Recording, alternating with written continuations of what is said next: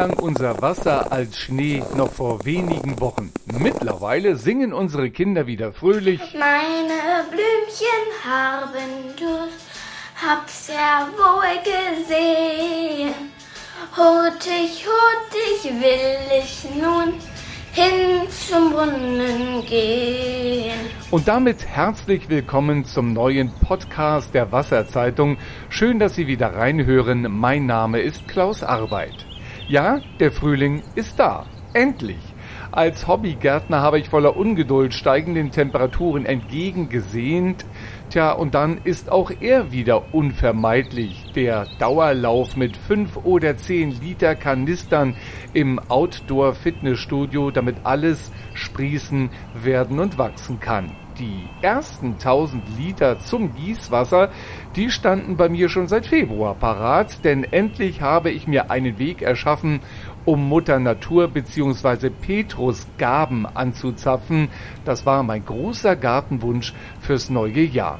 Aber was Regentonnen angeht und ihre Installation, da bin ich als Büromensch mit meinen Fähigkeiten doch arg limitiert. Doch siehe da, selbst für meine zwei linken Hände gibt es bescheidene Möglichkeiten ans Ziel zu gelangen und das bedeutet, den Niederschlag aufzufangen.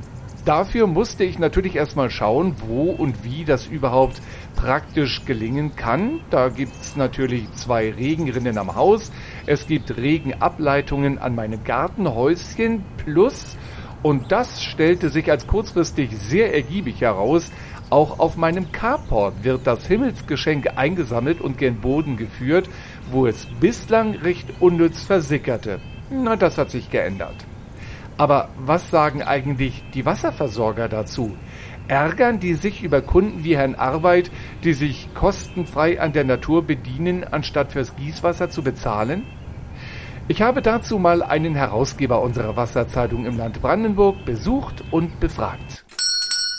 Ich bin bei Günter Friedrich, dem Geschäftsführer der Osthavelländischen Trinkwasserversorgung und Abwasserbehandlung GmbH der OWA in Falkensee und fragt nun also Herrn Friedrich, ärgern Sie sich über Regentonnen bei der Kundschaft wie bei Herrn Arbeit, weil Sie dann weniger Trinkwasser verkaufen? Nein, also wir haben ja das äh, große Problem, dass wir ähm, gerade im Sommer, wenn die Witterung warm und trocken ist, dann äh, riesige Spitzenfaktoren haben. Also in der Stundenspitze, in den Abendstunden sind wir dann so bei 400 Prozent von normal. Und äh, wenn jeder äh, praktisch eine Eigenversorgung hat, äh, kann das natürlich zu einer Entlastung führen. Insofern sind wir da gar nicht so böse. Manche fordern, ich habe es in der Zeitung gelesen, sogar schon bei Neubauten, auch im privaten Bereich, sollte es eine Verpflichtung zur Verwertung des Niederschlagswassers auf dem Grundstück geben. Na, Im Wassergesetz steht ja ohnehin, dass Niederschlagswasser örtlich zu versickern ist. Das ist natürlich eine positive Geschichte. Stichwort äh, Wasser auf dem eigenen Grundstück. In dem Niedrigwasserkonzept des Landes Brandenburg, was jetzt im Februar vorgelegt wurde, steht auch drinnen, man müsse natürlich bei der Zuspitzung der, der Klimawandelfolgen noch überlegen, ob man die bisher erlaubnisfreie Errichtung von privaten Brunnen in Zukunft eher einschränkt. Wäre das ein Mittel, um die Grundwasserressourcen zu schonen? Naja, also da ja diese äh, Eigenversorgungsanlagen für die Gartenbewässerung genutzt werden, also örtlich äh, versickern, halte ich das äh, für einen relativ geringen Effekt, zumal eben äh, in der gesamten Landschaft ja schon zig Brunnen existieren, von denen in den Wasserbehörden niemand was weiß. Also da wäre der Effekt äh, aus meiner Sicht relativ gering. Gibt es denn einen Tipp Ihrerseits? Was würden Sie den Menschen im Overgebiet sagen, wie sie effektiv auch in der Gartenzeit, in der Pflanzzeit mit dem Wasserdargebot in der Natur umgehen können? Naja, also die Nutzung örtlicher Brunnen, also aus dem ersten äh, unbedeckten Grundwasserleiter, halte ich für ungefährlich, weil, wie gesagt, der Großteil ja ohnehin wieder örtlich versickert. Zum anderen äh, sollte man natürlich dann auch gucken, äh, dass diese Bewässerung nicht in den Spitzenzeiten erfolgt. Also äh, es gibt ja heute schon diverse Möglichkeiten, Möglichkeiten, äh, über Zeitschaltuhren das dann auch nachts zu machen. Und da verdunstet dann weniger äh, und ist auch effektiver für die äh, Pflanzen. Hm. Herr Friedrich, Sie sind ja Chef des Siedlungswasserwirtschaftsunternehmens in einem Gebiet, äh, das sich eines hohen Zuzugs erfreut. Junge Familien, die hier bauen wollen. Ihr Bereich hatte noch vor 30 Jahren unter 100.000 Einwohner, jetzt sind Sie deutlich drüber. Wie schaffen Sie das eigentlich? Na gut, wir haben ja von vornherein die, die Kapazitäten entsprechend dem Entwicklungsplan, der ja vorlag, ausgebaut. Hier war insbesondere äh, unser Augenmerk darauf, die Spitzenfaktoren abzudecken. Da spielte die Schaffung von Speicherkapazitäten äh, eine große Rolle. Die Netze waren auch teilweise unterdimensioniert. Das haben wir in den letzten Jahren eigentlich alles nachholen können. Seit 18 Jahren bietet die OVA stabile Trinkwasserpreise. Da muss es ein Erfolgsgeheimnis geben wie Sie das trotz des hohen Investitionsaufwandes, den Sie hatten in den letzten 27 Jahren, die es die OVA gibt, wie Sie das geschafft haben. Na, zum einen äh, haben wir den Kostenfaktor uns angeschaut und von der hohen Rohrbruchrate, die damals äh, pro Jahr 1,2 Millionen Aufwand erfordert hat, sind wir runter auf äh, 10 Prozent von der ehemaligen Größenordnung. Also die Wasserverluste reduziert äh, und zum anderen spielt natürlich auch der Zuzug eine Rolle, weil nämlich die Anlagen jetzt intensiver ausgenutzt werden als vorher. Wie steht es um die Qualität Ihres Trinkwassers hier? Also wir haben äh, hartes bis sehr hartes Wasser. Es kommt immer auf das Wasserwerk an und wir nutzen ausschließlich Grundwasser und zwar äh, aus dem sogenannten ersten bedeckten Grundwasserleiter zwischen 30 und 40 Meter Tiefe mhm. und äh, teilweise auch aus dem zweiten bedeckten Grundwasserleiter. Da gehen die Brunnen bis zu 102 Meter tief. Haben Sie in den vergangenen vier Jahren mehr Schweißtropfen auf der Stirn gehabt, ob der extremen Jahre, ein Starkregenjahr, drei Dürre, Hitzejahre? Na gut, wir haben in den letzten drei Jahren äh, pro Jahr über eine Million Kubikmeter mehr verkauft als in normalen Jahren. Aber da wir eben aufgrund der äh, Schaffung von Speicherkapazitäten, speziell im Wasserwerk Kenningsdorf und äh, aufgrund der Rohrnetzverstärkung, die wir vorgenommen haben, hatten wir prinzipiell keine Sorgen. Da, wo Beschwerden in den letzten zwei Jahren herkamen, äh, waren die ausschließlich in den Haushalten selber begründet. Es gibt hier und da in Deutschland die große Sorge, dass es um die Reserven in den kommenden Jahren eher schlecht steht. Und vor dem Hintergrund haben wir ein Leserbrief bekommen an die Wasserzeitung, warum denn nicht wie zu Ostzeiten stärker verrieselt wird. Wir erklären das in der Ausgabe, warum das nicht mehr der Fall ist. Aber dennoch sei vielleicht die Frage gestattet, holen wir aus dem geklärten Abwasser genug für die Region und für das vielleicht auch recycelte Wassertagebot heraus? Na gut, das ist ein bisschen problematisch, weil unsere Abwässer hier in unserem Bereich fast hundertprozentig auf eine zentrale Kläranlage geleitet werden. Das heißt, die Verrieselung in den Entstehungsgebieten des Abwassers ist da gar nicht möglich. Und bei der Kläranlage Wandsdorf, auf die unser Abwasser fließt, ist dieser Gedanke diskutiert worden. Aber man muss da verschiedene Randbedingungen betrachten. Äh, insbesondere auch äh, die Versickerung in Wasserschutzgebieten ist nicht so ohne weiteres möglich, äh, dass das also relativ problematisch ist. Ist. Herr Friedrich, Sie sind der Chef äh, von Anfang an hier bei der OVA, waren vorher schon viele Jahre in der Siedlungswasserwirtschaft. Ich vermute mal, Sie trinken auch gerne mal gutes äh, Glas Wasser. Und im Urlaub gehen Sie da auch gerne an Bord? Zieht Sie es da auch ans Wasser? Nein, also im Urlaub äh, liebe ich die Entspannung und äh, man trinkt sicherlich auch mal einen Schluck Wasser, aber äh, das ist dann die Ausnahme. Das sei ihm von Herzen gegönnt. Ein fröhliches Prosit für Günter Friedrich, den Chef der Osthavelländischen Trinkwasserversorgung und Abwasserbehandlung GmbH in Falkensee. Dass ich den Gründungsgeschäftsführer der OVA nach maritimen Ausflügen gefragt habe, das hatte natürlich seinen Grund. Denn wenn im wasserreichen Land Brandenburg die Temperaturen steigen, dann werden Seen und Flüsse zum beliebten Ausflugsziel der Merker. Auch das Havelland, also die Nähe von Falkensee, kann sich über einen Mangel an attraktiven wassertouristischen Gegenden ja wahrlich nicht beklagen. Denken wir an den Süden Brandenburgs, dann entstehen dort sogar ganze Reviere komplett neu, in denen man an Bord gehen kann, Stichwort Lausitzer Seenland. Und der Norden unseres Bundeslandes? Hier gibt es einen besonders regen Wassertourismus seit vielen Jahren, für den die Landesgrenzen nach Mecklenburg-Vorpommern im wahrsten Sinne des Wortes verschwimmen. Und damit es die Freizeitkapitäne immer wieder gerne in das Dreieck Oranienburg, Eberswalde, Rheinsberg zieht, wird's gerade einiges getan, worüber wir auch in der neuen Wasserzeitung ausführlich berichten. Es geht um die Wassertourismusinitiative Nordbrandenburg, kurz WIN. Das WIN-Projektbüro leitet die sympathische Julia Pollock. Hören Sie mal. Ihre Wassertourismusinitiative Nordbrandenburg kürzt sich ab WIN, englisch ausgesprochen Win wie gewinnen. War dieser positive Klang Absicht oder ist er Zufall? Die Kurz und natürlich, wie Sie schon sagen, sind die Anfangsbuchstaben Wassertourismusinitiative Nordbrandenburg. Aber wir wollen damit natürlich was ganz, ganz Positives erreichen. Unser Ziel ist nämlich, das attraktivste Wassertourismusrevier im europäischen Binnenland gemeinsam ähm, mit Mecklenburg-Vorpommern zu schaffen. Und ich denke, das ist absolut ein Gewinn, eben der Win für die Region. Wir wollen noch mal ganz vorne anfangen. Wer steckt hinter WIN und warum wurde die Initiative im Jahr 2004 gegründet? Ja, hinter WIN, das ist eine kommunale Arbeitsgemeinschaft von der Rechtsform her.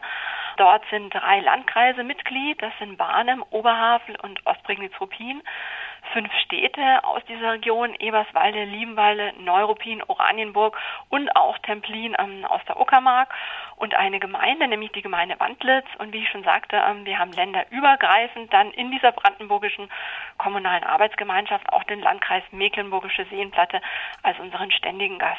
Durch welche Projekte konnte der Wassertourismus in der Region bereits verbessert werden? Was hat Win schon geschafft? Ja, es sind zwei unserer großen Ursprungsprojekte schon fertiggestellt. Das ist zum einen der Neubau des Werbelin-Kanals. Ähm, dort wurde ein circa vier Kilometer langer Kanalabschnitt ähm, zwischen dem schon bestehenden Werbelin-Kanal und dem Fino-Kanal hergestellt. Ähm, auch dort war eben das Ziel eine führerscheinfreie Verbindung, also dass man ohne den Bootsführerschein eben nur mit dem Charterschein vom Fino-Kanal zum Werbelinsee gelangen kann. Wie ist eigentlich bei Ihnen die Gewichtung in der Initiative, was äh, technische Projekte angeht und touristische Projekte? Oder kann man das eine von dem anderen gar nicht trennen? Ich würde sagen, von der Historie ist natürlich erst die Infrastruktur, dann das Marketing. Von daher war eben der Berlin-Kanal das erste Projekt, was wir abgeschlossen haben. Ein zweites, der Lange Trödel, ist auch schon eröffnet. Ähm, das ist sozusagen natürlich die Grundvoraussetzung, dass die Infrastruktur steht für dieses große zusammenhängende Charterscheinrevier. Aber natürlich kümmern wir uns auch um diverse andere Themen, dass wir den Wassertourismus mit anderen Tourismussegmenten mit dem Radtourismus mit dem Wandern vernetzen. Und ja, wir kümmern uns jetzt auch verstärkt um das Marketing, dass wir eben dieses Wasserrevier, das jetzt entsteht, unter einer neuen wassertouristischen Dachmarke, nämlich Brandenburgische Seenplatte, bewerben. Sie haben uns für die Wasserzeitung den Geheimtipp gegeben, in diesem Jahr noch den historischen Fino-Kanal zu befahren bzw. zu entdecken. Warum unbedingt noch in diesem Jahr? Ja, der Fino-Kanal oder beziehungsweise dessen Erhalt, dass er auch weiterhin für motorisierte Schiffe zu befahren ist.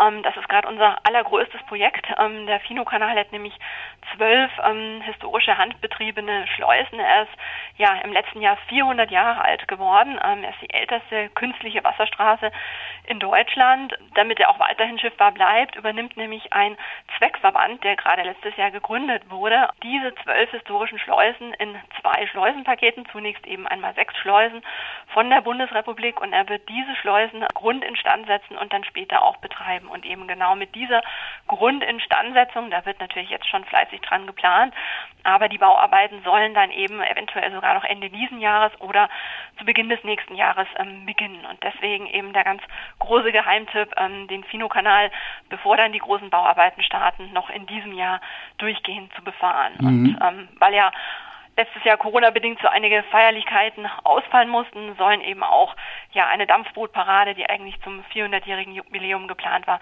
die soll in diesem Herbst nachgeholt werden. Mhm. Wie viele Projekte müssen noch abgearbeitet werden, bis Frau Pollock aus dem Projektbüro ausziehen darf und kann?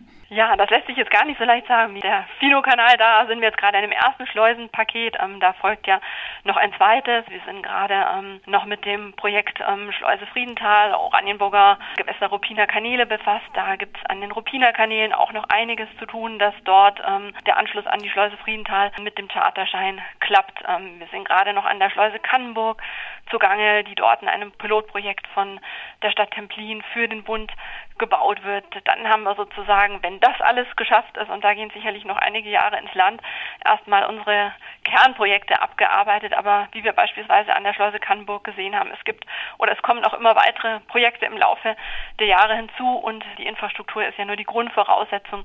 Wir sozusagen setzen ja jetzt dann erstmal auf das Marketing, eben auf die Vermarktung der brandenburgischen Seenplatte, was auch noch ein weites Betätigungsfeld ist. Ja, Frau Pollack, Sie würden mich wahnsinnig enttäuschen, wenn Sie sagen müssten, dass Sie nicht selbst auch schon in Nordbrandenburg wassertouristisch unterwegs gewesen wären. Wo ist es denn besonders schön aus Ihrer persönlichen, äh, aus Ihrer persönlichen Blickrichtung? Ja, das kommt natürlich immer darauf an, ähm, was man sucht. Wenn man die absolute Natur sucht, ähm, dann habe ich vielleicht da gleich noch einen ja, weiteren Geheimtipp, nämlich in der Region Fährberlin. Da ist gerade eine ganz neue Kanu-Runde entstanden. Die bin ich persönlich in dieser Form noch gar nicht gefahren, weil die ist nämlich so ganz, ganz neu. Auch als Windprojekt wurden dort ähm, Umstiegsstellen ja erstmal neu gebaut oder auch durch Kanuwagen weiter qualifiziert, neue Kanurastplätze gebaut und das Ganze geht zur nächsten Saison 2021 jetzt an den Start. Und das Besondere an einer Rundtour ist, wie der Name schon sagt, man muss eben dort nicht groß das Boot umsetzen, sondern man kommt genau dort wieder raus, wo man eben gestartet ist. Wenn man eher auf Industriekultur setzt, dann kommt sicherlich wieder der Fino-Kanal ins Spiel oder eben ja die Schiffshebewerke, das alte historische und das neue, das ja auch noch in diesem Jahr fertiggestellt werden soll in Niederfino am Ende des Oder-Havel-Kanals. Also ich würde sagen, je nach Gusto bietet da jeder Teil der Windregion wieder ganz neue Erlebnisse an. Mehr über das Windprojekt, über Regentonnen, aber auch die spannende Frage, warum Abwässer in der Region Berlin-Brandenburg nicht mehr verrieselt werden, lesen Sie in der Frühlingsausgabe der Wasserzeitung Brandenburg.